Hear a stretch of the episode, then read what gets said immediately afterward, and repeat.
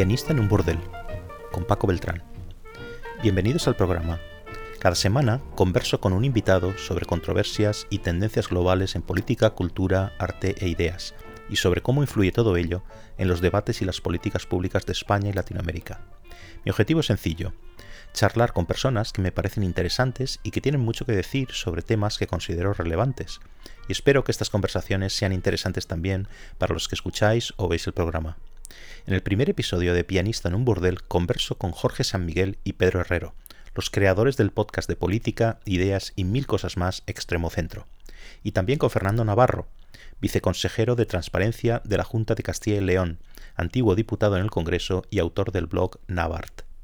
En nuestra charla hablamos de la capacidad de influir en el debate político de nuevos medios como blogs y podcast, de la calidad de las élites en España, de las carencias del debate intelectual, de la validez de los conceptos de izquierda y derecha para organizar la política, de la dificultad de que las ideas liberales arraiguen en España, de la polarización social y de cómo llegar a los ciudadanos más jóvenes.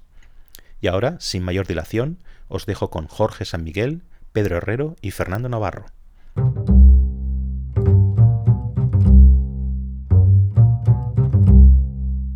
Bienvenidos los tres.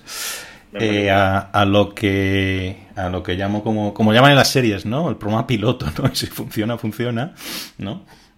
Entonces, bueno, me gustaría empezar eh, un poco, pues, eh, hablando, vosotros que habéis tenido tanta, tanta influencia para que esto empiece a salir adelante, un poco de extremo centro.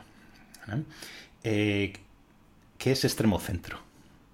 ¿Qué es extremo centro y de dónde viene la idea? Mira, te digo exactamente cuándo fue el tema. 2016, eh, despacho de la vicepresidencia primera del Congreso de los Diputados. Eh, Jorge San Miguel había mangado un escritorio eh, porque prefería irse a trabajar a la, a la viceprimera. Y estaba yo allí mirando cosas de la alt-right americana y de cómo la alt-right americana había hackeado la escena de opinión pública del Partido, del partido Republicano y, cómo, cómo, había funcionado toda esa órbita de, Peña que a través de los podcasts, de, micro, o sea, de, productos micro para audiencias muy pequeñas y demás, había conseguido como crear al final un momentum ¿no? colectivo. Y dije, hostia, esto mm, voy a hablarlo con Jorge, que, está, que, está, aquí. Y más o menos esa fue la primera vez que lo hablamos. Y la idea era un poco eh, hacer como una maqueta de algo. o sea, todo empieza como una maqueta, de una cosa como medio indie, ¿no? De, oye, esto se supone que puede tener algún tipo de función, ¿no?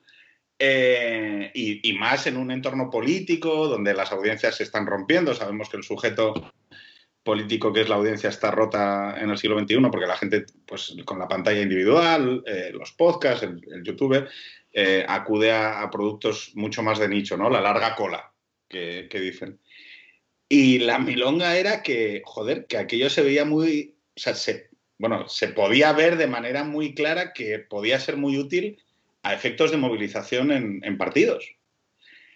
Y, la cosa empezó un poco así, ¿no? Vamos a ensayar esto haciéndolo así eh, y luego, no sé, sigue tú, Jorge. A ver, yo sí, había una idea que flotaba un poco de nosotros, yo en aquel momento trabajaba, trabajamos en el Congreso los dos y yo trabajaba con medios todos los días, ¿no? Fernando lo sabe, con la gente de prensa, con... Entonces también te das cuenta, por un lado, de, la, de, lo, mucho que importa para tu trabajo y para la política en general, los medios de los que dependes, y también el poquito control que tienes sobre lo que se hace, ¿no? Y sobre los formatos, sobre todo, porque al fin y al cabo Llevamos años metidos en una rueda de infotainment que no, pues si tú quieres salir en la tele tienes que ir a los formatos de la, que, te, que te ofrecen los, las teles y con sus reglas. Son pues, oye, pues haces un duplex o haces una entrevista o vas a la sexta noche y vas pues como Daniel al Foso de los Leones, solo que Daniel sale del Foso de los Leones y, y, tú te dejas ahí pues la, la dignidad y lo que, bueno, pues que le voy a contar, ¿no? A, Fernando que le voy a contar. Entonces, había una reflexión permanente sobre la, política y los medios en el sentido de decir, oye, realmente, ¿quién aquí, cuál es, la, cuál es la parte importante y cuál es la mantequilla de este sándwich, ¿no? Porque igual lo que estamos haciendo, nos pensamos que, que, la política estamos haciendo una cosa muy importante y en realidad estamos, eh, somos los, los, que van, ¿no? Los extras a, un, a, una especie de espectáculo dantesco que está montado y que, y que tenemos muy poco que decir, ¿no?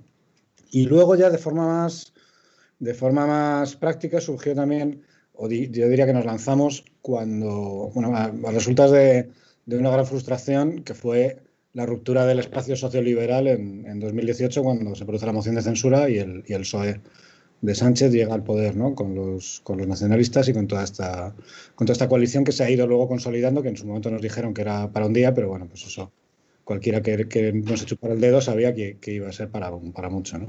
Entonces ahí se rompe, incluso lo personal, un espacio de relaciones con, gente del PSOE, con gente de, otros entornos políticos. Y además se rompe, yo creo, una idea, que es la idea de que habíamos arrastrado todos estos años y que, que bueno, Paco, tú lo conoces bien, que es la idea del expertise, ¿no? de, la, de los científicos en política, de, de la gente que no tiene afiliación o, que pone por delante de la afiliación la idea del conocimiento neutro, ¿no? De la ciencia. Yo creo que eso se rompió ahí. Eh, y desde entonces, lo que en este momento también intentamos recuperar un poco la idea de decir, oye, vamos a hablar de cosas. Yo no te voy a decir, mm, es que hay un paper que dice no sé qué, que también podemos hablar de papers, pero yo no te voy a prescribir cosas desde ese, desde ese púlpito de la ciencia, sino que vamos a hablar de gente que tiene opiniones, vamos a hablar de gente que tiene valores, vamos a hablar de gente que hace cosas, vamos a hablar de cosas que importan, y no de pues, que llegue un chaval que acaba de ser de la universidad y que te cuente un paper, cosa que puede ser muy interesante, pero yo a mí ya pues tengo eh, pero también, pero también hay quemada de eso. Hay también, bueno, eh, yo por ejemplo también hay un tránsito, ¿no? O sea, de hay un extremo centro eh, joder, parece que estamos aquí hablando de, anillos en un árbol, ¿no? Pero hay un extremo centro que tiene una, orientación eh, centrito liberal, vamos a decirlo así, donde, donde hay una vocación de reforzar, sobre todo, pues eso, el espacio político de centro y demás, eh, donde hay como un gran agujero porque como dice Jorge, se, había roto. Luego también hay una campaña en la que hacemos un producto que es un diario de campaña eh, que está muy vinculado a, explicar la política desde un punto de vista divertido. Es decir, eh, oye, que esto mola, ¿no? Que tiene un lado positivo y bueno y que, y que la política te da cosas muy positivas, como por ejemplo entrar en contacto con gente inteligente. Hay toda una serie de personas detrás de los proyectos políticos muchas veces que no se, le, que, no se ven ¿no? Y, que, y que tienen, pues seguramente a veces bastante más idea que otros que están prescribiendo en el espacio público con, con cuatro papers más, más leídos, ¿no? Y, y, darle un poco de valor también al, al, saber prudencial. Es decir, a, que hacer cosas reales tiene un valor.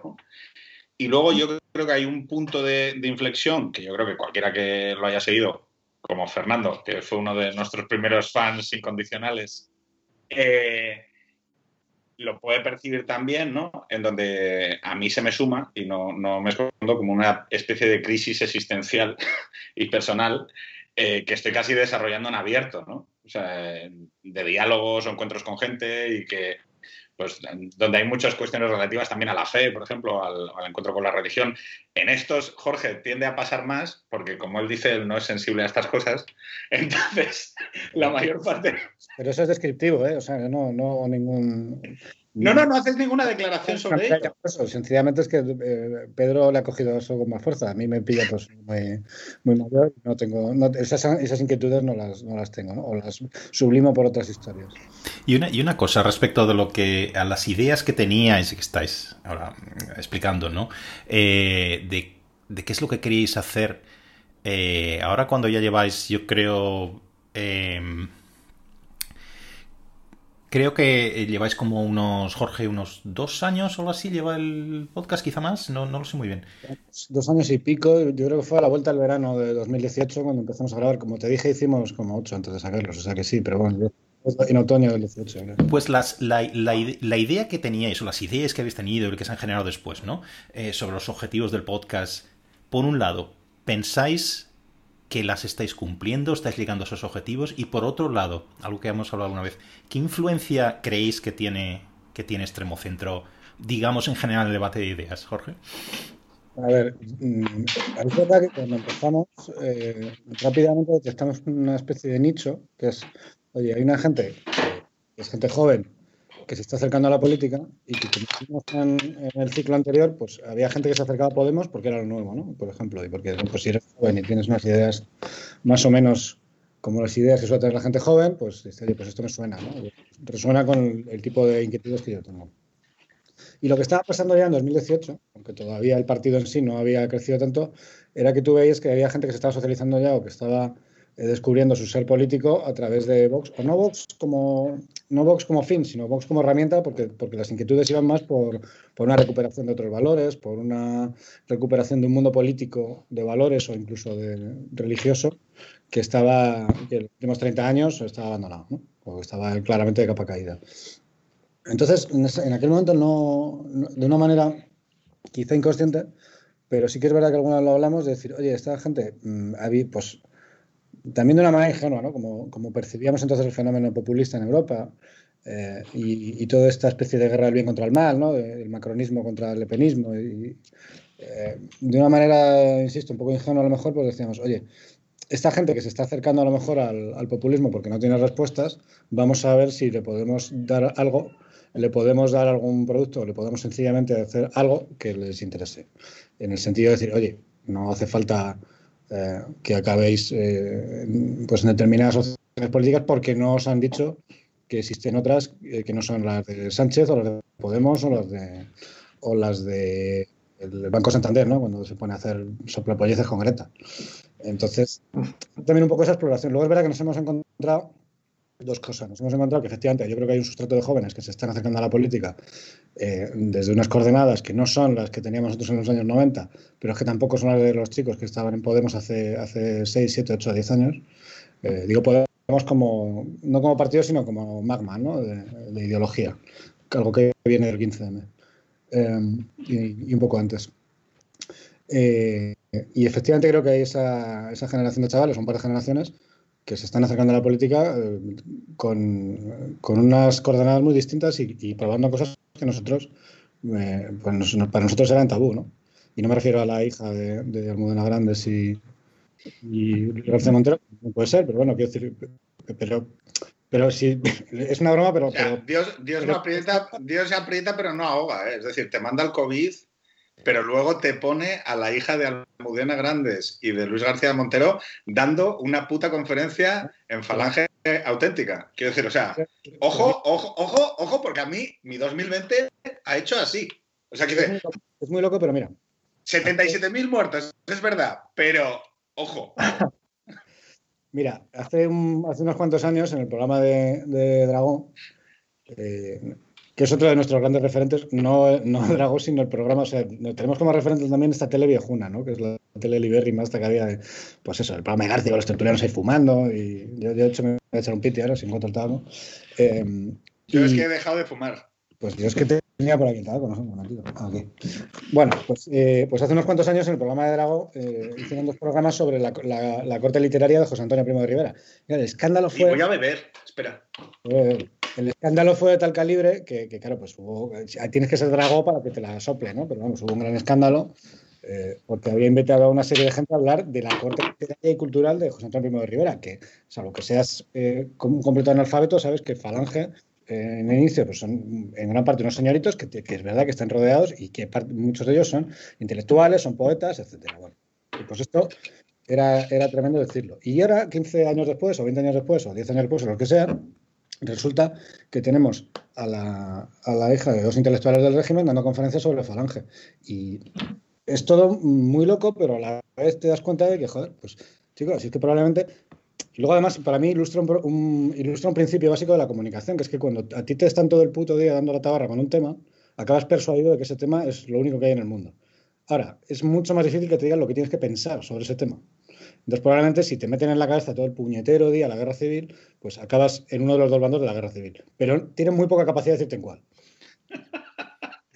Oye, un tema. Eh, a mí lo que me gustaría saber, y, y ya aquí hackeándote abiertamente el, el, podcast y tratando de traerlo a, a mi terreno, porque esta, este es el programa cero, si no me equivoco, Entonces la idea es irle poniendo dificultades a, Paco eh, y, hablando un poco sobre el podcast, ¿no? O sea, es decir, ¿y tú, Paco, qué es lo que esperas de, este podcast? No, pero antes de, antes de que pase yo a hacerte la entrevista a ti, eh, sí que me gustaría saber, Fernando, porque esto no te lo he preguntado nunca, Fernando. ¿Qué es lo que extraías o lo que extraes tú de Extremo Centro? Y, te lo pregunto porque, oye, Fernando tiene una eh, enorme cultura. Es, eh, yo soy un semi-analfabeto y él es una persona que tiene una librería detrás de él, eh, lo cual ya es, es, un marcador de. Bueno, eso y la máquina de andar. Y, bueno, y un jersey de cuello vuelto, que es como. Pero, Fernando, ¿tú qué extraías de Extremo Centro? Bueno, es complicado. ¿eh? Yo creo que ah, en el momento en que nace Extremo Centro estamos en una especie de tormenta perfecta por muchas cosas. Primero, primero porque los problemas que ya denunciaban en los 80 con respecto a toda una generación que se había educado a través de las pantallas en vez de a, través de los libros, lo empezamos a ver ahora. Eh, eso que decía del medio es el mensaje de Marshall McLuhan se estaba traduciendo en que la gente, eh, la razón se estaba debilitando. La gente ya no veía tan claros como las generaciones viejunas, que todavía eh, pues dependían más de los libros, pues ciertas exigencias en la razón, como la continuidad, la coherencia, en fin, unas cosas que nosotros damos por hechos. La segunda es que la democracia donde vivimos lo hemos llegado a dar por sentado, es decir, y no es así, es un mecanismo que requiere ajuste fino. Tiene una serie de engranajes eh, que vienen desde Madison, probablemente, eh, que necesitan ah, para funcionar, para que funcione la, democracia, esos, engranajes tienen que estar bien eh, engrasados y bien ajustados. Y un, principio, ah, pues para que funcionen, obviamente, es conocerlos las nuevas generaciones, mm, o mucha, o gran parte, em, nosotros también hemos nacido en democracia, hemos vivido en democracia, pero ah, ya han llegado a considerarlo como algo perfectamente natural, como si fuera una berenjena. Eh, y no lo es, es, un, es, una construcción. Y luego un tercero que me está saliendo más últimamente, que, los, que creo que vivimos los felices años 80, en el que eh, éramos profundamente individualistas, que está bien, éramos gente antitribales, eh, hemos nacido como gente antitribales, eh, nos hemos dejado algo en el camino. Es decir, que las sociedades, sin ese componente, al final el componente tribal, que es una faceta evolutiva nuestra, tiene una parte buena y una mala. La mala es muy visible, obviamente, pero al final la buena es lo que hace eh, que las sociedades cooperen. Entonces, bueno, esa especie de, de cóctel general pues ocasionaba varias cosas. Por un lado, para los políticos, la parte del medio sin mensaje general, reducían la, han reducido la política a una serie de spots eh, publicitarios inconexos y han descubierto que pueden mentir, porque da igual, si no hay continuidad de razón, si lo reduces todo a escenas eh, fragmentadas, pues da igual, aquí dices una cosa y aquí digo la contraria, no, no, hay, no hay nada. Eh, hay un problema con lo de con, la parte, bueno, de la parte de que no hay mensaje, parte del, espectro político si lo ha solucionado, Podemos efectivamente tiene sus propias chapas ideológicas y eso no. Pero la otra parte que estamos viendo ahora es que esa eh, falta de espíritu de, o, de eh, virtud grupal, podemos decirlo, ha favorecido la llegada de una nueva religión, que la tenemos aquí, que es el, el, famoso wokismo eh, o como se, quiera, como se quiera llamar. Es decir, al final esa necesidad que teníamos se ha materializado de una manera particularmente intolerante y la tenemos, lo tenemos ahora mismo aquí.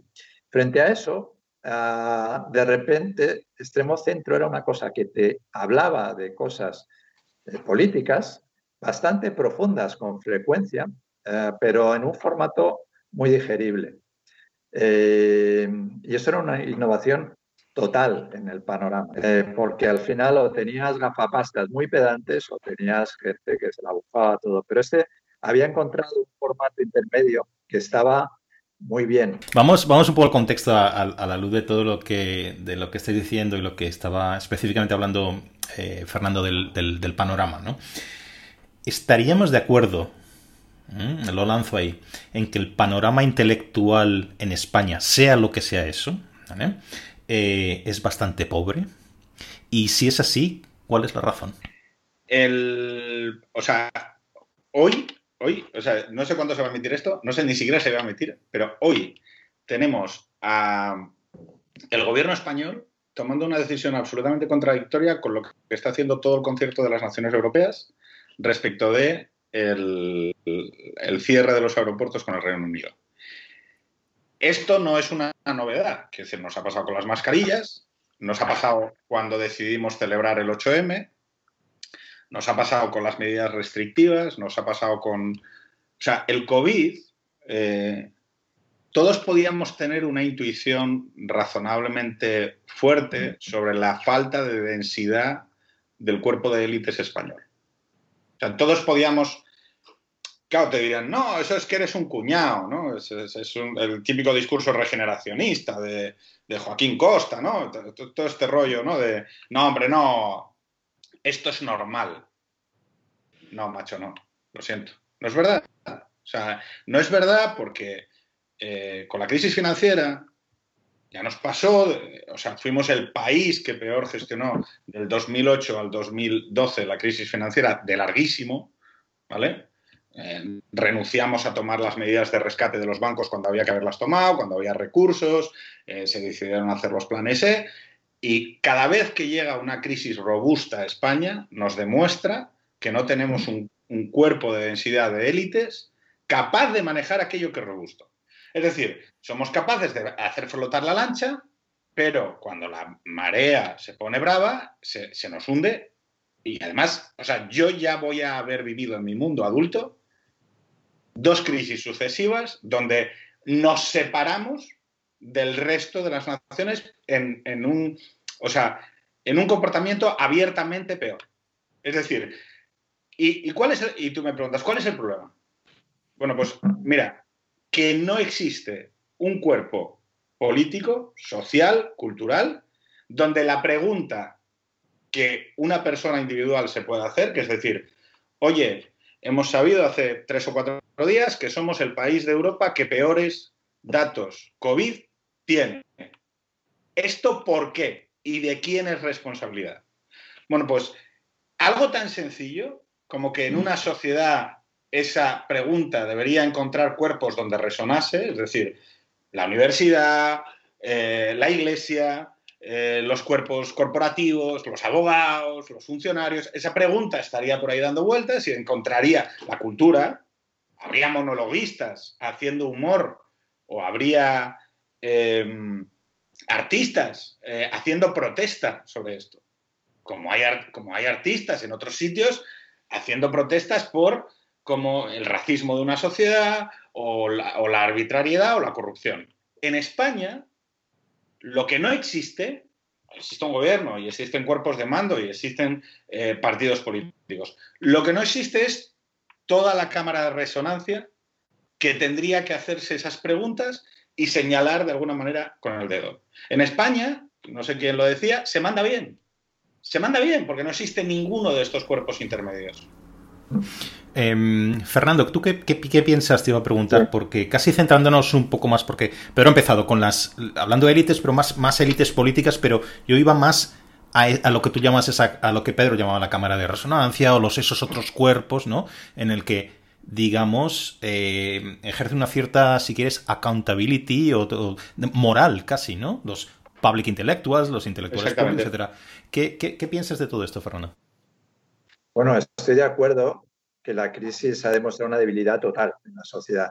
Eh, evidentemente, no solo porque lo hayamos gestionado peor que nadie, eh, sino además porque este gobierno ha descubierto que puede ir cruzando líneas consideradas rojas sin ningún problema y aparentemente con muy poco coste. Es decir, puede hacer cosas que tradicionalmente se han, considerado infranqueables.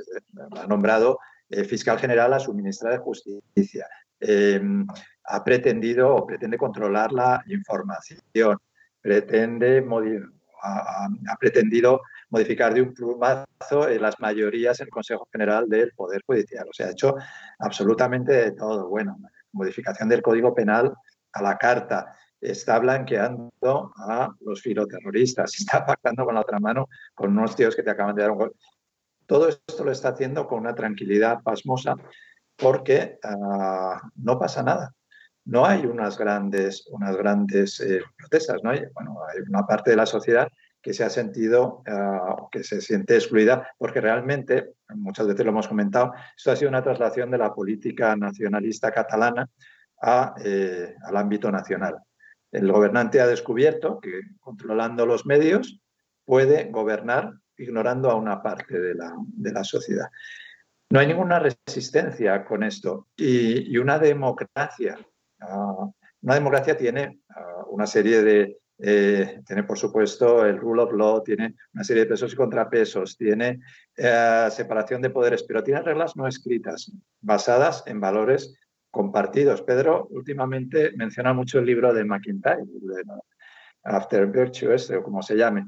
Uh nos falta algo, hemos perdido algo en el camino. A eso me refería antes con lo de los felices años 80, que han sido muy buenos, pero nos ha faltado algo de valores compartidos de, la, de sociedad, de entender, decir, oye, tío, eh, vivimos en una sociedad y son necesarios unos valores para que perviva. Nosotros hemos resultado un poco punkis y yo creo que eso se está notando en todos los niveles. Fíjate, Fernando, una cosa con esto, ¿eh? Em, ahora sí, Jorge puede, pero eh, Francia no tiene esta falta de densidad porque tiene una nación. Es mm. decir, eh, uno de los problemas agravados, aparte de, ese descenso del comunitarismo, que hay países donde de esa virtud comunitaria o de esa moral compartida que requiere un país, ¿vale? Eh, o una nación, ¿vale? Em, en, España es especialmente eh, agravado. ¿Por qué? Porque en Francia tú notas que cuando Macron tiene que afrontar eh, el asunto, por ejemplo, del Islam en las escuelas o de, la, o de qué está antes, eh, una cierta ética del respeto al inmigrante o el tema de la república laica, ¿no? Hostia, lo tienen todos claro. Quiero decir, allí se alinean todos como clavos, ¿no? Es decir, porque además Macron es esclavo de esos principios. O sea, Macron no está creando principios ex novo para... No, no, es que Macron debe someterse a esos principios o a esa, o esa moral o esa regulación de la moral comunitaria, ¿no? Eh, claro, el problema que tenemos en España es que esto, eh, de alguna manera, y lo, podemos, podemos poner muchos ejemplos con el COVID, pero se ha se ha agravado los últimos 15, 20 años. Y entonces, esas cuestiones de las que estás hablando, eh, Fernando, que dices tú, hostia, es que parece que se hace esto, lo otro, lo, lo demás allá, y no causa ningún tipo de efecto en la sociedad española. Claro, porque, porque, oye, se puede hacer, es legal, y yo pues lo hago, ¿no?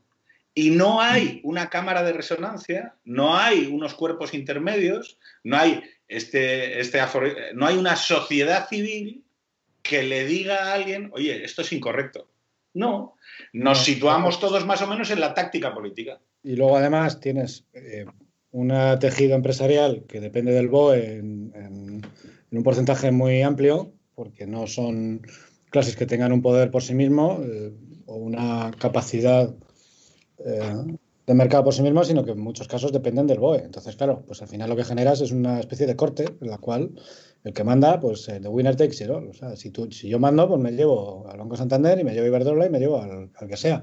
Eh, y como, eh, no sé cómo decirlo sin que suene muy, muy boxista, pero como buena parte de esa gente el negocio ni siquiera lo hace en España, pues al final los españoles, ¿qué coño más te dan? ¿no? Entonces, bueno, pues... Eh, perdona Paco, lo que que decía, lo que decía Fernando, mm, también yo creo que tiene que ver con, un, cierto viaje de descubrimiento en el podcast, ¿no? en este centro que, que, hablábamos antes, que es nosotros que venimos de una formación muy liberal y venimos de una época muy liberal, que son los, los, final de los 80, los 90, al final habíamos pensado que, que, el carácter da igual, ¿no? que lo importante es tener instituciones, que lo importante es tener leyes que todo lo demás da lo mismo, que cada uno puede ser como sea y que, lo que, mientras hay unas leyes y se, más o menos se cumplan y hay unas instituciones y hay una economía funcional, pues todo da igual. Y en realidad hay un viaje de descubrimiento generacional que es decir, oye, no, pero es que resulta que al final no da igual.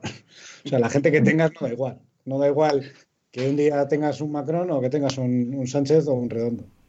Y ahí, ya que, ya que mencionas la, palabra, que es donde, donde iba a ir ahora con mi siguiente, con el siguiente tema que quería meter aquí, ¿no? que es específicamente no, no, el, no el, debate intelectual en, general, sino más bien el mercado de ideas liberales. ¿no? Y aquí dejarme hacer un excurso o, o si quieres un ejercicio eh, sin vergüenza de name dropping. ¿no? Eh, aquí yo tengo una fijación eh, siempre con una con lo que yo creo que es una confusión terminológica. Todos, que, que yo también la, cometo, ¿no? Que es hablar de, de lo liberal conservador, ¿no? Siempre estamos diciendo liberal conservador, ¿no? Yo tengo serios problemas, porque los hay también en la teoría, de juntar estas dos cosas, ¿no? De estos dos conceptos. Eso por, por una parte, ¿no? Luego, otra cosa parece bastante extendida.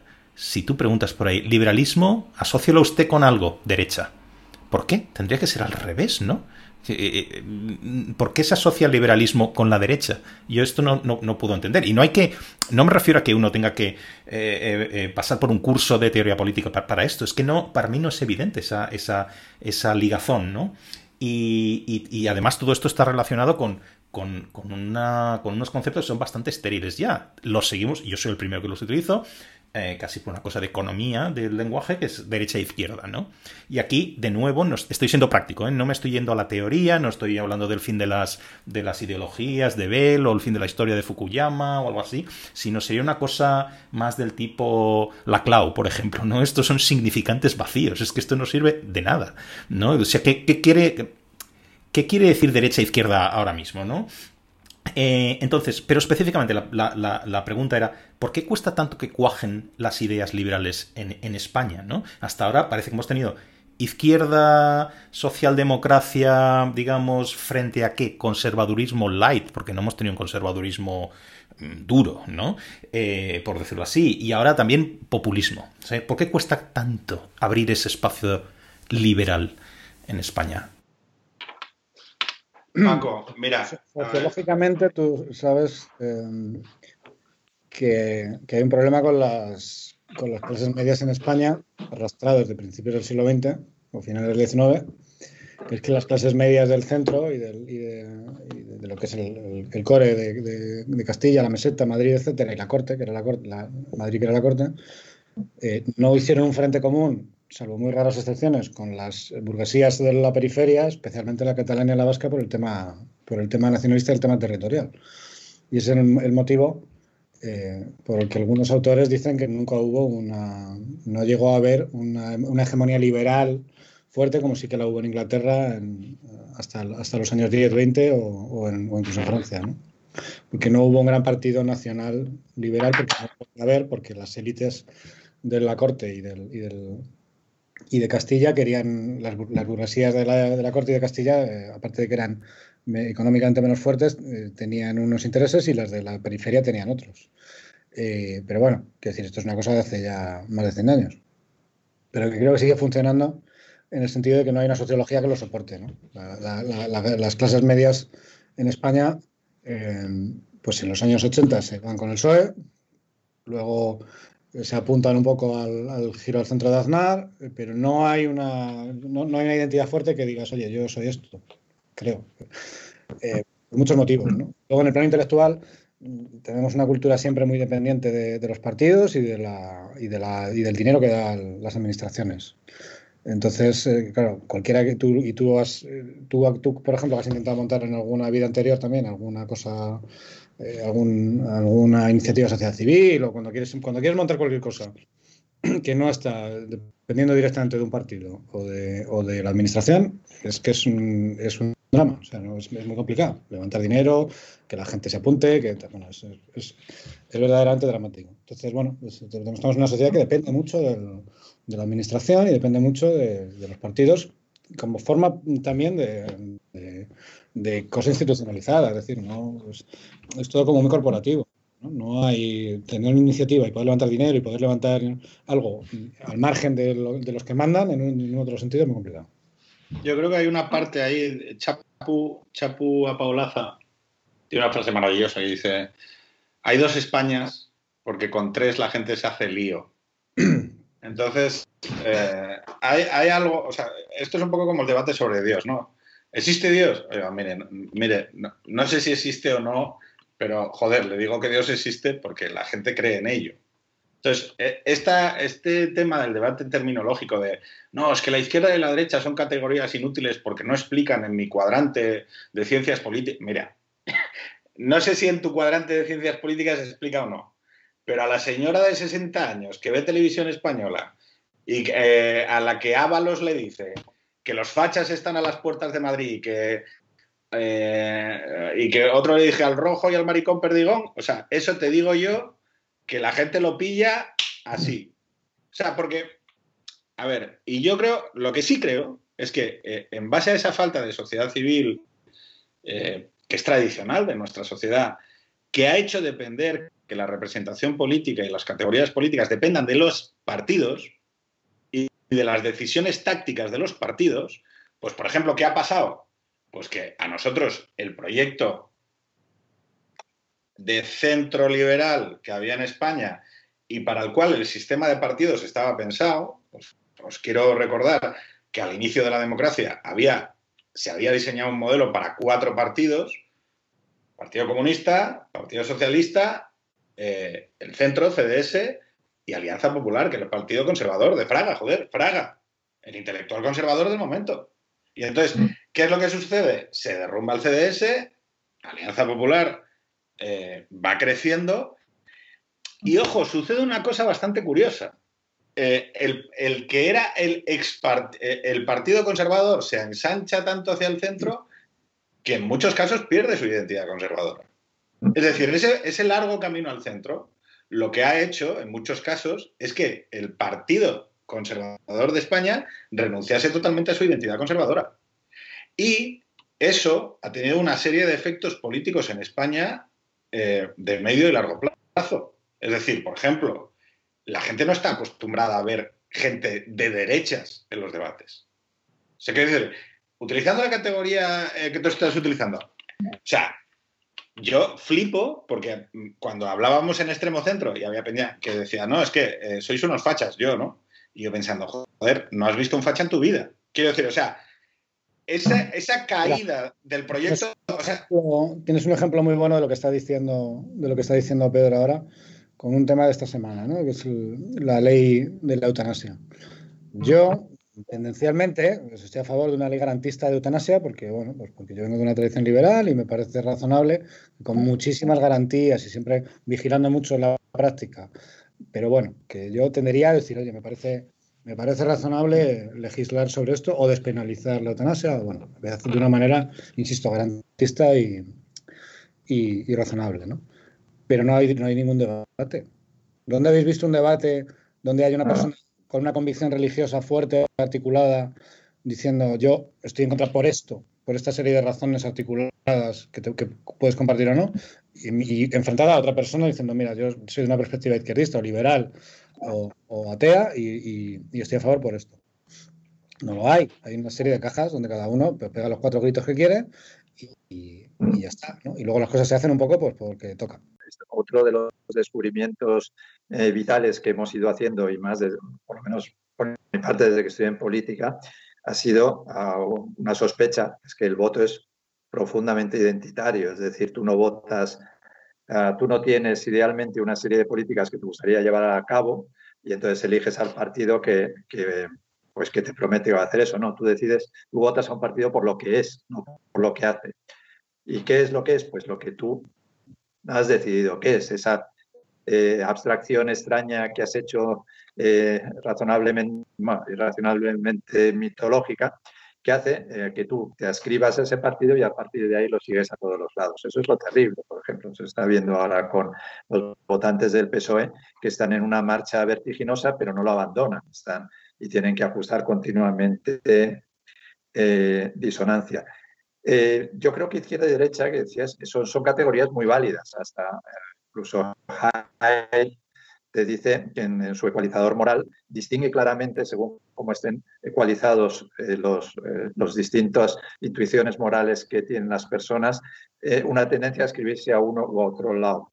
La cuestión es que ahora mismo es como, como si fueran dos rocas, pero ahora están sumergidas por una corriente emocional más potente. Esto desde el momento eh, básicamente es económico, es decir, desde el momento en que las generaciones han perdido esa confianza razonable que iban a vivir mejor que sus padres, ese eh, pacto se ha, se ha, destruido. Los populistas han hecho su aparición.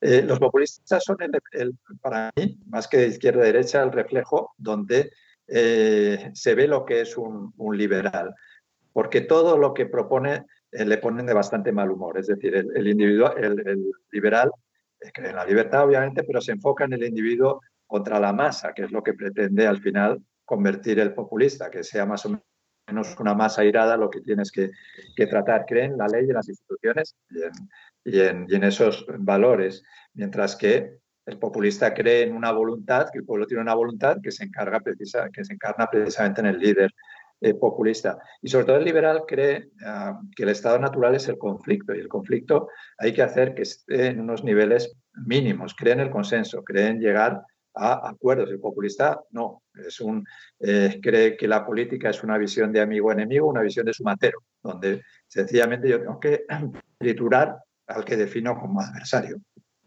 Por eso, creo que este es el momento liberal o debería ser, porque es la única alternativa conceptual que tienes, eh, sea nítida contra el, contra el populismo. Eh, ¿Por qué no está pasando? Bueno, pues por la debilidad que decíamos antes. Efectivamente, como dice Jorge, España es un país completamente colonizado en sus, en sus instituciones y, bueno, pues tiene poco músculo, músculo su sociedad. Otra cosa que yo veo eh, quizá, quizá visto desde, desde fuera, ¿no? Es, es que hay, hay dos fenómenos que para mí eh, están disparados, si quieres, ¿no? Un, un grado en el que no se veía antes, ¿no? Que por una parte sería la polarización. Polarización política, pero también polarización social, estos bandos en cualquier discusión, lo mencionamos antes, ¿no? Eh, donde, donde es difícil encontrar ahí un, un terreno en el que podamos discutir gente que tiene ideas muy distintas, ¿no? Otra cosa es el antiliberalismo, a decir iliberalismo, pero a mí me parece que antiliberalismo es una, es una expresión mucho mejor para esto. Entonces, lo que, lo que yo os propongo es, ¿creéis? Bueno, primero que, que la tanto la polarización como el antiliberalismo están al alza, ¿no? Pero se retroalimentan. A mí me da la impresión que sí. ¿Qué pensáis, Pedro? A ver, yo es que justo he escrito un artículo sobre esto de la polarización y la guerra cultural. Y por, por ir un poco por el orden de lo que has comentado, eh, hay un antiliberalismo en el, nuevo conservadurismo. ¿Vale? hay los liberalios, ¿no? Como dicen ellos. Es decir, y esto hay que diagnosticarlo. Eh, sí, es que además este tú, eres, el enemigo, casi más que, la izquierda. Tú eres, el, tú eres el responsable de que la izquierda haya penetrado hasta el último farallón sin haber eh, puesto pie en pared. Esa es la visión de un joven conservador que dice, oye, es que yo me he fiado de los consensos, me he fiado de que había aquí unos procedimientos y unas normas no escritas que me protegían y resulta que tengo al Ministerio del 8M haciendo una norma que va a acabar como mi presunción de inocencia. Digo por, por no hacer caricaturas tampoco, porque, o sea, aquí hay un problema de fondo sociológico que además Fernando ha expresado muy bien, que es la ruptura de un horizonte de expectativas y de una esperanza vital, que en una generación le van a caer dos palos tremebundos y que, mm, y que es razonable que haya una sensación de, oye, espera. Luego, lo que hay también es un desacuerdo moral. Yo prefiero, o sea, me parece mucho más eh, descriptivo hablar de desacuerdo moral que hablar de polarización o de guerra cultural. Hay un desacuerdo moral eh, que yo puedo mm, dibujar los contornos y dibujarlos bastante claros eh, a nivel sociológico, a nivel económico y sobre todo a nivel de posición respecto del poder, que en una sociedad eh, democrática, como decía antes Fernando, donde el voto es muy identitario, pues oye, hay una generación de gente que dice, oye, es que me están avasallando estaban avasallando mi moral. Y cuando veo a Irene Montero, pienso, joder, si yo con esta señora es que tengo un desacuerdo moral, es decir, es que no tengo una visión ética y una visión eh, eh, moral similar, no tengo ni siquiera el mismo concepto de democracia. Y por lo tanto, yo tengo que ofrecer, yo digo, esa generación tiene que ofrecer una propuesta. Claro, muchos de ellos están ya leyendo a Ramiro de Desma, habiendo pasado ya por Donoso Cortés. No sé si me explico. Y cuando les preguntas, que este es el ejercicio que estamos haciendo en Extremo Centro, te dicen, ¿qué cojones patriotismo constitucional? oiga, eh, esto, fíjate, si yo le preguntase a los que estamos aquí, oye, ¿qué es antes, la Constitución o la nación? Empezaríamos, bueno, tal, no sé qué. Les preguntas a estos chavales y te dicen, ¿la nación? ¿Qué cojones? Es la respuesta, es la respuesta estándar que te daría y que te hubiera dado los últimos 20 años. Claro. Pero, de repente dices, oye, pero, pero ¿puede existir una constitución si no hay una nación antes? Y te empiezas a hacer preguntas. Bueno, yo creo que la polarización, yo hoy todavía no había mencionado la palabra tribalismo. Creo que precisamente por este problema ah, económico, básicamente, estamos, hay una marejada eh, emocional que recorre Occidente que genera desasosiego y frustración. Y todo parece indicar que eso excita un componente evolutivo nuestro, que es el componente tribal. Es como si en esos momentos lo tienes mucho más excitado. El componente tribal soluciona todo de la misma manera, que es dando un mamporro al adversario. Es decir, tú defines, tienes un problema de difícil solución, da igual, mientras localices a un enemigo y le pases por encima, esto ya va, ya va bien la polarización actual es un reflejo del, tribalismo especialmente excitado que tenemos ahora, que los políticos están aprovechando. Pero Fernando, Fernando, eh, Fernando, déjame. Sí, sí. En el artículo, en ese artículo, ese tribalismo se ha activado contra una sociología también. Y yo hago la, la tripleta esta de señoros, cochistas y polla viejas. Señoros, porque afecta a la familia y al concepto de, de formar una familia, del padre de familia y demás, cochistas, por lo que ya sabéis, el es el cambio climático y demás, y polla viejas porque la sexualidad heterosexual del hombre.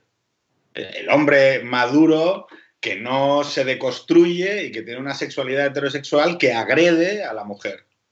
Ojo, eso llevan siendo tres añitos, ¿eh? De tribalización contra esto. Entonces, mm. es, o sea, es razonablemente normal que ahora alguien diga, ojo, eh, hay un chavalito, un activista de estos neoconservadores que dice, ah, sí, espera, whiskas, solteras y satisfyer. ¿Qué es lo que están haciendo? Están reflejando especularmente esas tres categorías de el hombre heterosexual, padre de familia, eh, diésel, con la periodista soltera de malasaña que usa un Satisfyer y que no tiene hijos. Entonces, cuando hablamos de, cuando hablamos de polarización, muchas veces eh, yo bajaría a decir, oye, es que esto lo que está diciendo es que hay un desacuerdo moral en nuestra época, que tiene que ver con una cosa muy sencilla, que es propuestas alrededor de cómo vivir. Y la política, generalmente, salvo los últimos 30 años, que han sido buenos, benéficos, han sido extraordinariamente positivos, la política está volviendo a ir de lo que ha ido toda la puta vida, que son modelos de vida. ¿Y cómo, o sea, cómo respondes a la pregunta de cómo vivir? Y claro, eso es un, es un campo de juego que la mayor parte de los liberales no sabemos operar. Porque es como, no, no, en, eh, hablar, de, hablar de moral es polarizar. Y eso es lo que no queremos, porque sabemos que cuando moralizamos las sociedades, alguien sale herido. O sea, no sé si me explico. Tiene todo el sentido, pero claro, el problema que hay es que, oye, ya está pasando. Yo creo que hay dos procesos. Lo que pasa es que son dos procesos que ido en paralelo, pero van a, distintas velocidades. Que es, y nosotros, eh, nuevamente, pues los que venimos de una tradición política de los 90 o de un mundo, una, cosmovisión de los 90, de los, de los 80, 90, Em, lo tenemos muy metido en la cabeza, que es bueno, pues esta idea efectivamente de que la derecha, la izquierda y la derecha se difuminaban, que había una gran, eh, una gran eh, que es un proceso anterior, ¿no? Desde la posguerra europea, de un gran crecimiento de las clases medias, de bueno, una, cierta confluencia hacia, hacia, un modelo de vida de clase media, ¿no? De todo el mundo. Y eso llevaba aparejado, pues que también en lo normativo y en, la visibilidad que había en, la sociedad, pues bueno, pues había una cierta confluencia también de valores, ¿no? Pues había una cierta secularización, había eh, unos valores más liberales, pero ¿qué ha pasado? Eh, con mi sensación en los últimos 20 años y muy, y eh, muy notablemente en los últimos 10 o, 5, pues que ese proceso de confluencia se ha frenado o se ha revertido, es decir, tenemos estilos de vida distintos, tenemos gente que, tiene valores y tiene estilos de vida divergentes, y sin embargo, en lo normativo y en el espacio público, eh, cada vez el núcleo de valores que, se, que, se, promueven y que se, son visibles es más reducido. Es decir, yo el otro día hice el experimento de, poner en la tele, en, la tele de pago, dos canales de, caza, caza y pesca. Hay dos canales, dos puñeteros canales de caza y pesca, dos, ¿eh? que ya he visto, y seguramente hay más. Tienen una programación todo el día y hablan de caza y pesca. Pero claro, tú vas a los periódicos nacionales y claro, eh, pues los, estilos de vida que hay no son esos. Los estilos de vida son pues esta serie de sociópatas que te están haciendo ahora artículos sobre por qué es bueno el, COVID porque te va a evitar celebrar la Navidad con la familia. ¿Verdad? ¿Qué puto problema tiene en la vida? O sea, que, todos que todos hemos pasado 15 años y hemos querido no ver a la familia, y 20. Pero joder, que una señora ya que tiene canas en tal sitio te diga que, estás mucho mejor sin la familia, pero ya, ¿usted qué clase de sociopatía tiene? Entonces, claro, si en el espacio público los prescriptores y todo el, y todo el espacio de valores promovidos, al final se reduce a lo que, a lo que opinan una clase de, periodistas y de prescriptores y de, académicos o académicos junior, que están además eh, baqueteados por la vida, porque, porque son profesiones que han perdido todo su estatus y, toda su capacidad. Eh, han perdido todo menos la, la, capacidad o la sensación de que tienen que prescribir. Todo lo demás lo han perdido. Bueno, pues claro, al final Oye, yo me acuerdo que cuando yo era chaval, pues había un montón de series en la tele y además había menos teles. Pues joder, la del Fari, o, era un taxista y era el Fari y hacía chistes de, taxista. O, joder, o había series, coño, eh, que representaban gente, o, esta de que era una copia de Pepe Otra y Otilio, de, los dos eh, albañiles, y representaban una España de la cual, pues oye, que si tú eras de clase media te podías reír un poco de ellos, pero era reconocible y, era, y había cierta visibilidad de ciertos roles sociales distintos, ¿no? Y ahora mismo, joder, pues parece que el que no está con la porta del New Yorker es que es un cateto que está pegando tiros a las, a, las perdices. Sí, sí, estoy de acuerdo. Yo me refería a eso cuando decía esa nueva religión que se ha instaurado de repente, que parece que ha dado respuestas en un momento especialmente azaroso y de incertidumbre a una buena parte de las generaciones más jóvenes de izquierda, que abarca desde ese ecologismo gretista hasta la parte feminista eh, más exagerada de, LGTB, queer y todas, todas estas cosas que se ha configurado como una serie de dogmas y a que te condenan muchas veces a la categoría de hereje.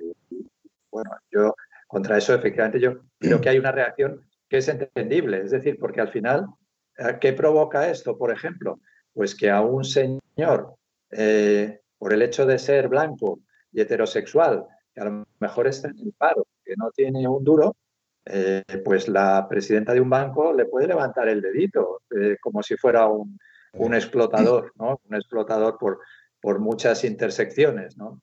Y, esto efectivamente es una reacción, una reacción normal, sí, sí, estoy de acuerdo. Pero fíjate, Fernando, yo, yo, yo hay una parte ahí, el olenchero, ¿no? El carbonero mitológico vasco. Ahora ya es cuando nos metemos en líos. Eh, claro, es, decir, si hay un apalpador, eh, si hay un olenchero carbonero mitológico vasco que es un concejal del PNV que manda cartas a tus hijos diciendo pídeme los regalos en, en, euskera, si hay un, un cagatío en, en Cataluña que le das naranja y turrón y te caga los regalos Oye, tío, vamos a ver. Es que hay un momento en el que hay que tener una mirada inaugural ante toda esta mierda. O sea, hay un, hay un momento en que hay que sentarse, ¿no? Y decir, oye, vamos a ver, una de dos.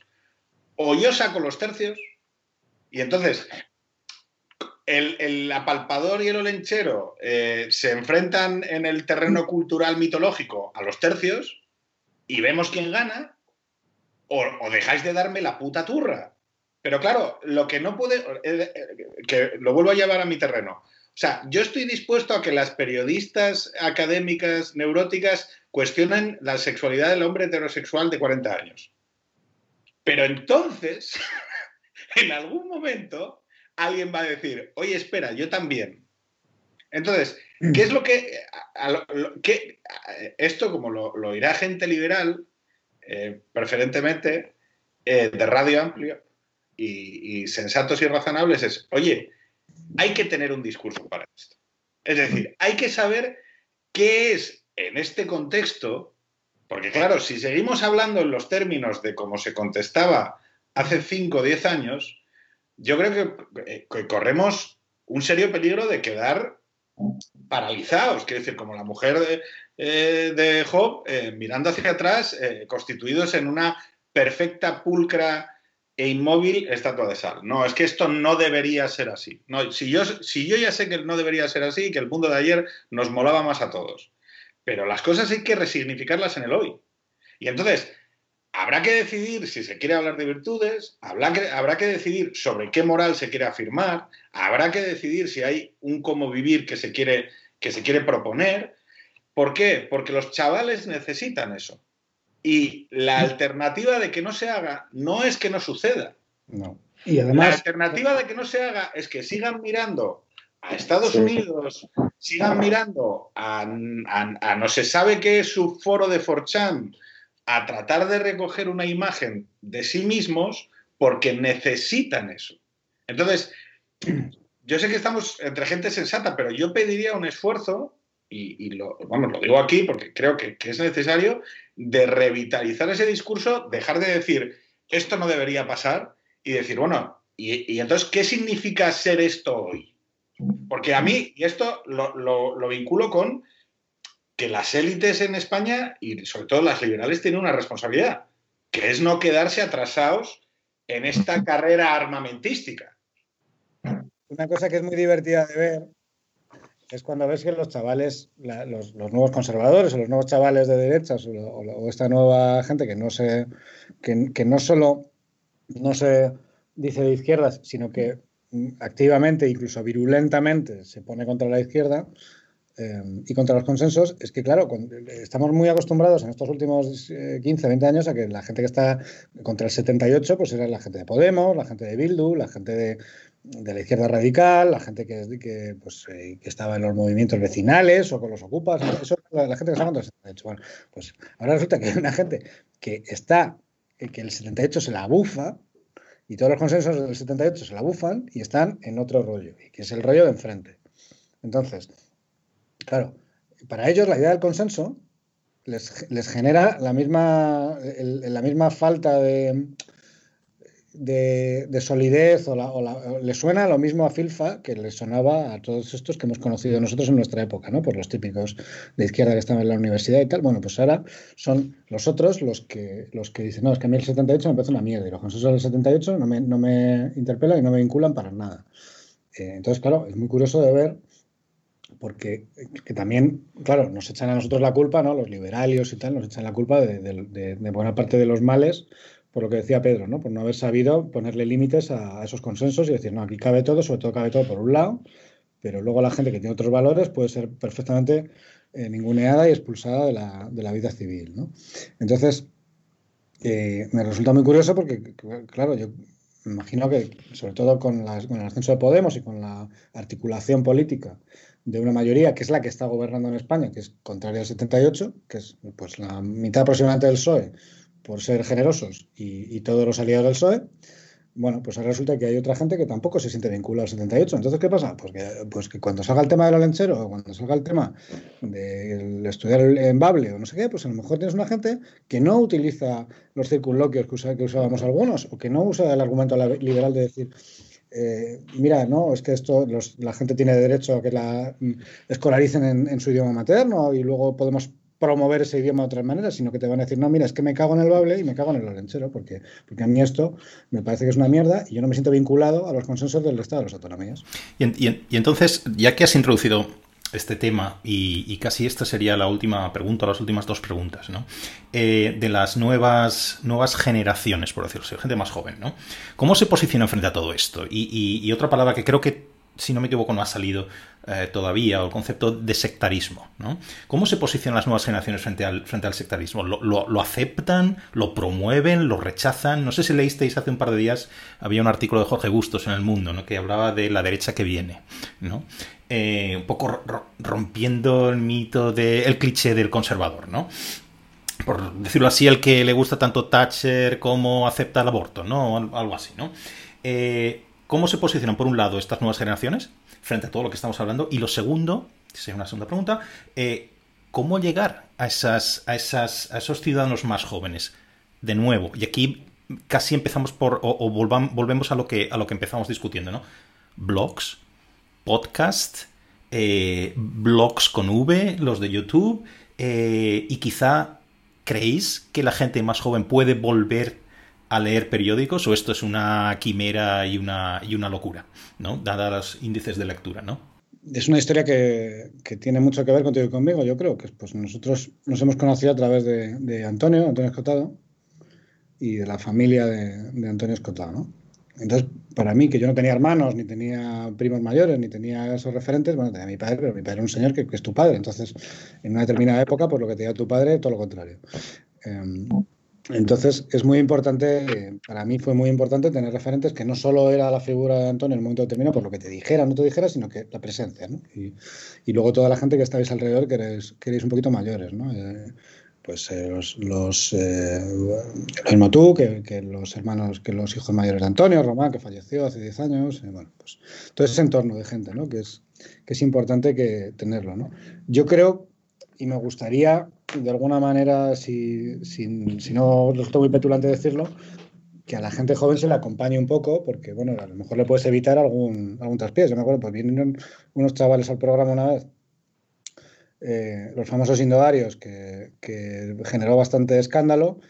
Y hombre, quiero decir, eh, pues a lo mejor es que son chavales que acaban de descubrir a Misima. Yo, claro, yo, pues ya, Misima ya, los que tenemos ya eh, una edad, pues joder, sabes quién es Mishima, has leído a Junger, has leído tal, bueno, pues quiero decir que, que también tener a veces un, un, agente un poco mayor que sin ningún tipo de petulancia te diga, oye, que yo ya me he leído esto y a lo mejor te evitas algún traspiés y tal, y bueno, pues que te pongan en contacto con otra gente que tú no conoces, yo creo que es importante.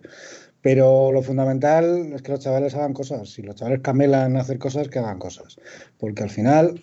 Eh, tú no les puedes ni les tienes que decir nada y, sus experiencias y su socialización política y de todo tipo es, única, ¿no? Entonces, ¿qué le vas a decir? Yo me gustaría, en todo caso, eso, que si se acercan a, experiencias como Extremo Centro o como, como tu podcast, que lo hagan con un espíritu, pues eso, de que, oye, pues a ver si me entero de algo, si descubro un autor que no he leído, si pero ¿qué les vas a decir? No sé, a mí, vamos, lo mismo, pues tampoco, tampoco es una época tan lejana y cuando tú estás en esa edad dices, oye, mira, a mí no me cuentes películas, lo que quieres es, si tienes curiosidad, que te, que te digan, mira, existe este autor, existe este libro, pero nada más, poco más, o sea, que te pongan en contacto con las cosas, ¿no? Y que te den también, no que te prescriban modos de vida, pero sí que te den eh, o que el, o, sí tener la posibilidad de descubrir modelos de vida por tu cuenta, ¿no? Es decir, no, este tío no me dice lo que tengo que hacer, pero yo veo a este tío y me gustaría ser como él, ¿no? espero que nadie quiera ser como yo, pero bueno, eh, pero está bien tener role, role models que te, que,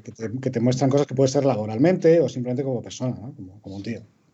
Yo creo que hay una parte, yo creo que hay una parte de déficit en el espacio de no izquierda eh, mira, a mucha de esta gente le, da por culo, ¿no? Que utilicemos la categoría de no izquierda.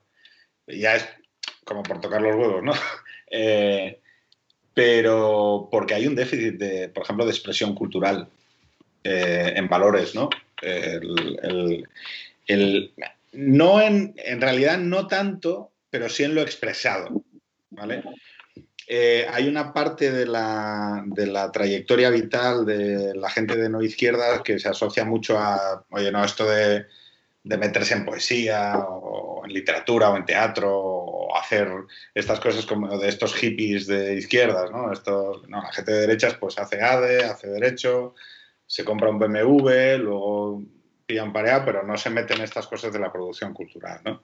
Cuando en realidad la mayor parte de las expresiones culturales, las, para mí las más satisfactorias vienen de cuando tú no necesitas ganarte la vida con eso. Es decir, eh, tú tienes tu trabajo de farmacéutico, de, abogado, de, asesor político y luego te dedicas con tus amigos a producir en el espacio cultural eh, algo que no depende, de, lo cual no dependes económicamente.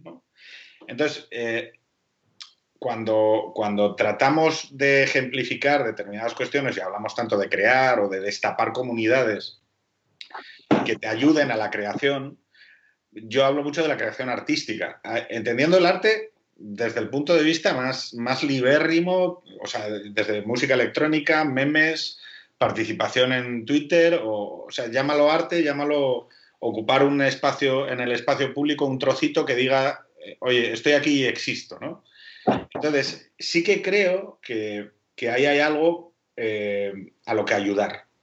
Porque además, si se hace de una manera en la cual se entienda explícitamente que no pasa por la militancia o por la participación política dura o rígida de un partido político, eso solo puede traer cosas, cosas buenas.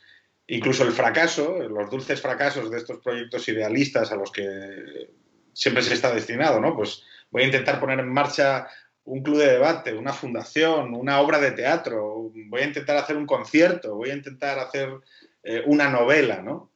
Y luego tú tienes tu vida, tienes tu vida, te casas, tienes hijos, haces tus rollos, pero, pero hay una faceta de ti, de tu ser político, de tu ser social ampliado, que se expresa ahí.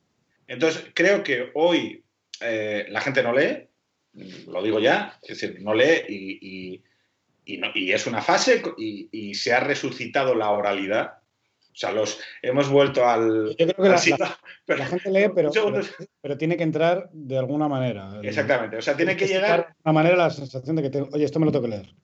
Eh, y por ejemplo, el, hecho de ver a gente que ha leído hablando es una manera de excitar la lectura.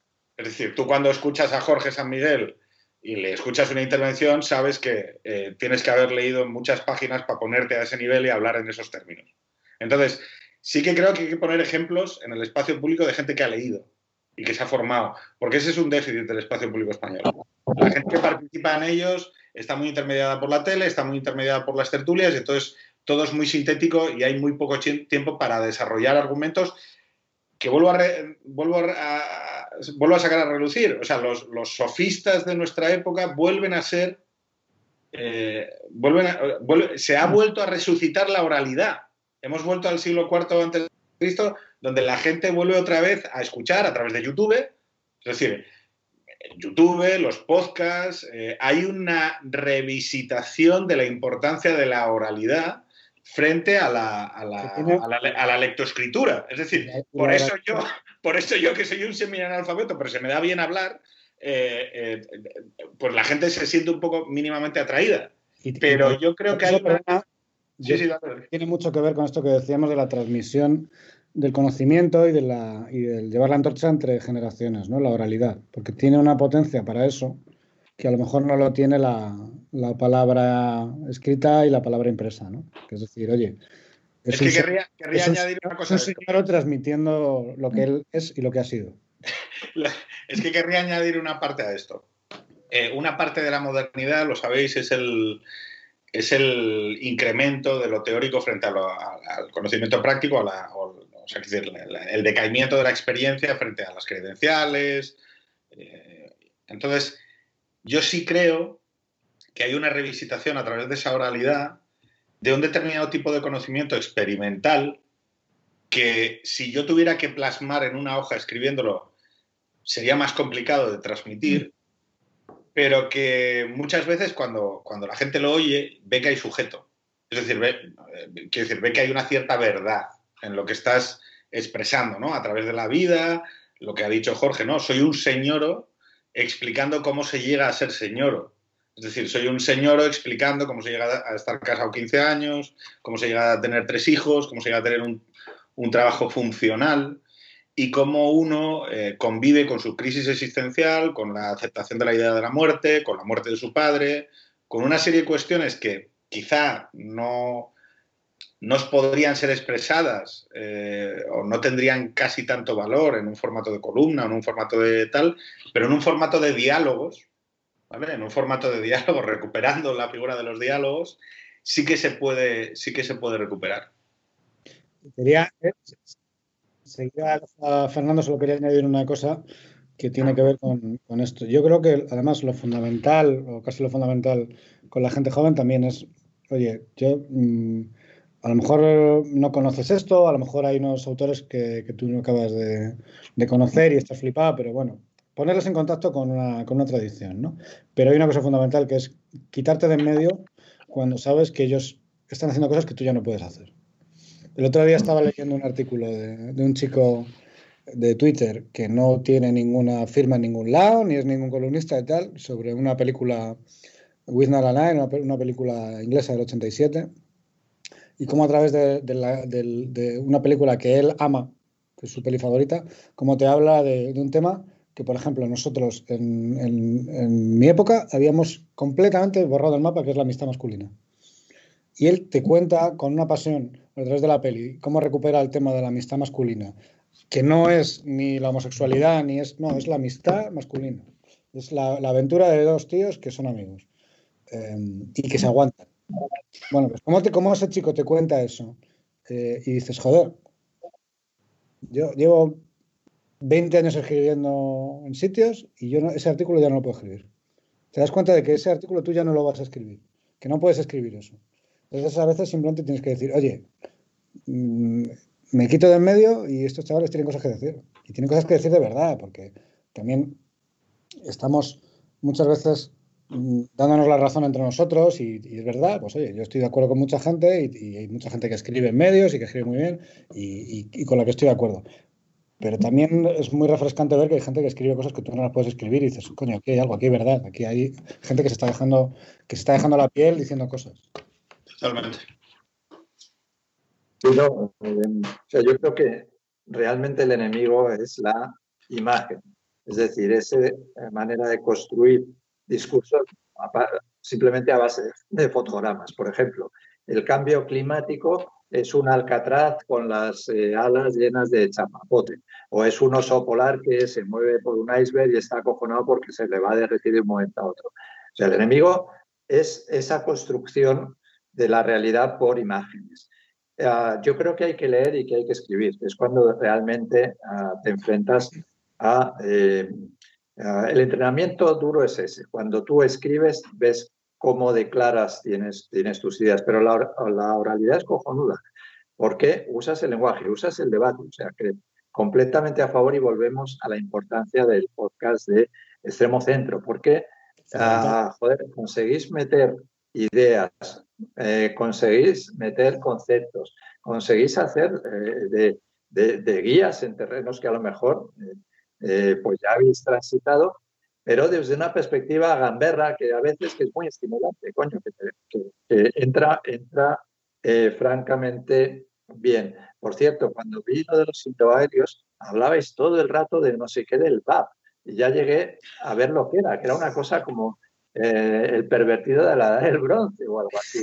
Y me he bajado un libro de, en Kindle, que evidentemente no lo he leído, pero está ahí. O sea, si algún día muero y lo encontráis en el Kindle, explicad por favor a las futuras generaciones que no era un pervertido de la edad del bronce.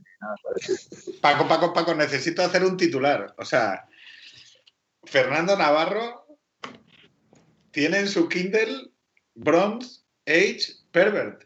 el libro de BAP esto es muy. O sea, eh, tío, eh, ole. O sea, mira, esto es lo más maravilloso que tiene Fernando, tío, que se expone absolutamente a todo. O sea, Fernando sería la típica persona, o sea, ¿sabes esos que cuando se abrió el núcleo eh, en, joder, en Mishima, iba a decir, en la central nuclear de... Fukushima. No, joder, los otros. Los Chernobyl. Chernobyl, coño. Pues Fernando sería de los que iría allí con su ejemplar de VAP para protegerse los huevos. Oye, otra cosa, otra cosa muy importante, y, no lo digo como un tema menor, que es el tema de las relaciones sentimentales y de la moral sexual. Daros cuenta que eh, al haber una... Yo sé que uno de los grandes temas de, de toda esta generación es el sexo y es la relación hombre-mujer. Eh, o sea, una de las consecuencias que, cuando estábamos hablando de los jóvenes y tal, una de las consecuencias que ha tenido la traslación de la lucha de clases a la lucha de sexos en este último ciclo y la, problematización y politización de la sexualidad heterosexual por parte de todos estos movimientos del 8M y demás, eh, es que no sé si notáis que todos estos chavales, muchos de ellos tienen relaciones dialécticas por lo menos las expresadas, igual en el mundo real no es así, ¿no? Pero con todo este tema de eh, las mujeres, y no es una cuestión menor, eh, hubo alguna vez eh, que ellos envidian ese mundo nuestro, envidian, quiero decir, de aquel mundo de los años 80 y 90, donde las relaciones entre hombre y mujer eran una cuestión de deseo, de consentimiento, y te podías encontrar una mujer para casarte, bueno, claro, todo esto es una idealización porque no tiene nada que ver con lo que era de verdad, ¿no? ¿Qué pasa? Pero, que, ojo, que yo creo, y lo digo como un tema no menor, que una de las coordenadas eh, de esa gente joven es el tema de la moral sexual. Creo que es otro, más allá en la política, tal, tal, pero uno de los temas que, en los que ellos sienten más porque en su madurez están encontrando esta politización de las relaciones sexuales, creo que la moral sexual es, otro, es una gran coordenada. No sé si alguien quería añadir, no sé si era Jorge o era Fernando. O no, no, Fernando y Jorge con el tema de la moral sexual no suelen tener mucha. Pues, pues casi que lo, lo, lo, dejaremos aquí porque ya llevamos, eh, estamos pasado el tiempo de descuento, ¿no? Eh, yo, yo, tengo la sensación, no sé vosotros, que hemos abierto un montón de temas en lugar de cerrarlos, ¿no? Lo cual está siempre muy bien y y os quiero decir que ha sido un placer teneros, teneros a los tres. Y si esto sigue adelante, eh, me gustaría volver a teneros aquí, tener esta conversación. No sé si cada uno por su lado, revueltos, o, pero de alguna forma me gustaría que pudiéramos continuar, continuar con, todo esto. Pero Paco, una pregunta, una pregunta, una pregunta. Que, pensabas que ibas a acabar sin que yo te hiciera una pregunta a ti. Bueno, ¿tú qué quieres conseguir? No lo pensaba, lo intentaba. ¿Tú, qué, ¿Tú, qué, quieres conseguir del podcast? Cuéntanos. Pues, pues no lo sé. Todavía estoy, estoy casi metiéndome en, en, lo que estoy haciendo, siendo muy sincero, ¿no?